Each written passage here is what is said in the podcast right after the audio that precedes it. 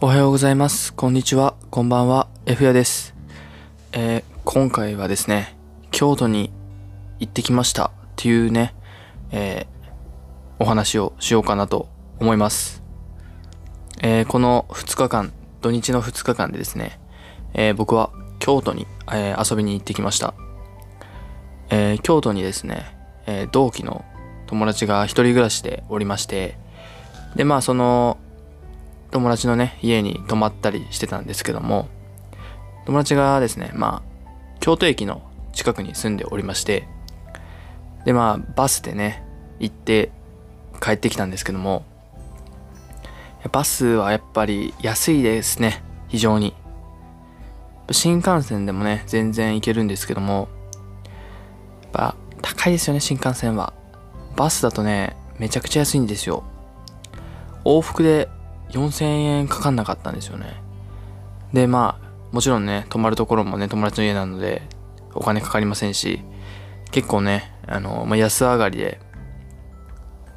旅行に行けたかなというふうに思います。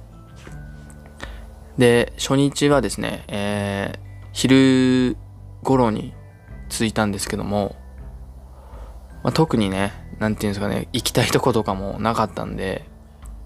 でね、京都駅の近くにですね、えっと、本願寺っていう、ね、結構大きいお寺あるんですけども、まあ他にもね、東本願寺、西本願寺って言ってね、あるんですけども、まあそこに行きまして、本当に京都駅から歩いて行けるんで、知ってる人はね、えー知ってると思うんですけども、えー本願寺に行きまして、えー癒されてきました。いや、あの、お寺の中ね、入れるんですけども、いいですね、お寺。本当に、何回か行ったことあるんですけど、僕も、久々に行きまして、すごい、あの、空間がですね、とても落ち着くと言いますか、心が癒されますと言い、心がね、えー癒されるというか、なんか不思議なね、気持ちになりました。とてもね、なんかリラックスできてよかったかなというふうに思います。あと久々に京都に行ったんですけども、京都の街並みってすごいいいなと思って、こう、昔のね、昔ながらの古い建物とかもあったりして、でまあ、そのね、隣、えーその隣にね、あの、今風の建物があったりして、こう、いろいろごちゃ混ぜになってるんですよね。今と昔が。なんかすごい、あのいいなっていう風に思いましたね。これはもうなんか京都でしか感じられないなと思いましたし、なんかすごい京都住みたくなりましたね。あと結構京都駅の周辺って、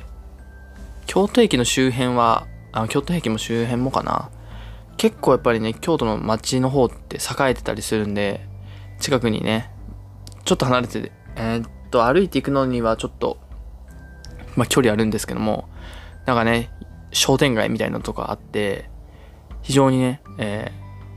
車とかなくてもね、えー楽しめましたね、非常に。で、まあね、1日目はまあ寺行って、晩ご飯食べて、もうね、特にやることもなかったんで、家でね、なんかテレビ見て、えー映画見たりしてね、まあ一日終わったんですけども。でね、やっぱり、あと川、そう思い出した。川が流れてるんですよ。何川かちょっと忘れちゃったんですけども。まあ、夜ね、その川のね、えー川の近くでね、えーお酒買ってね、一本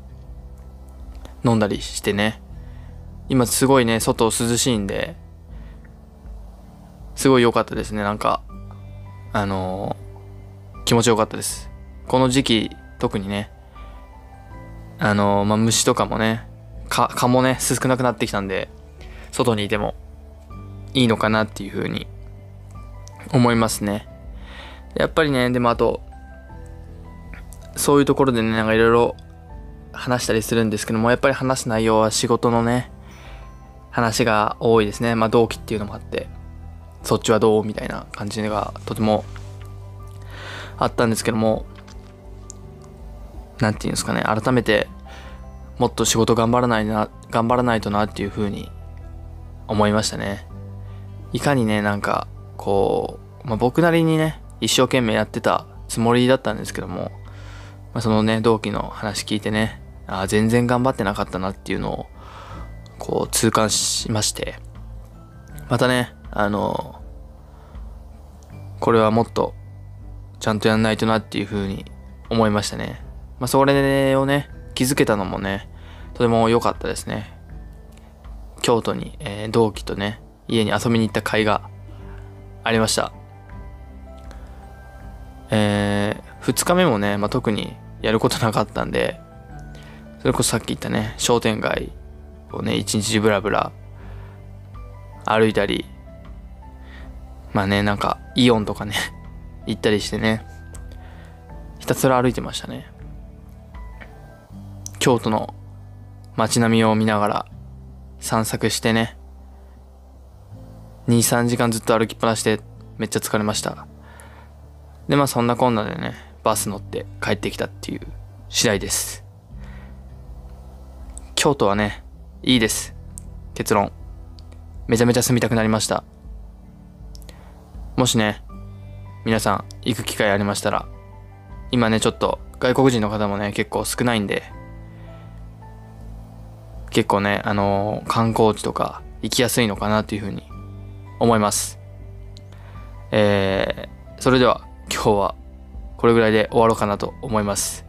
僕の、えー、京都小旅行のお話でした。ではまた聞いてください。バイバイ。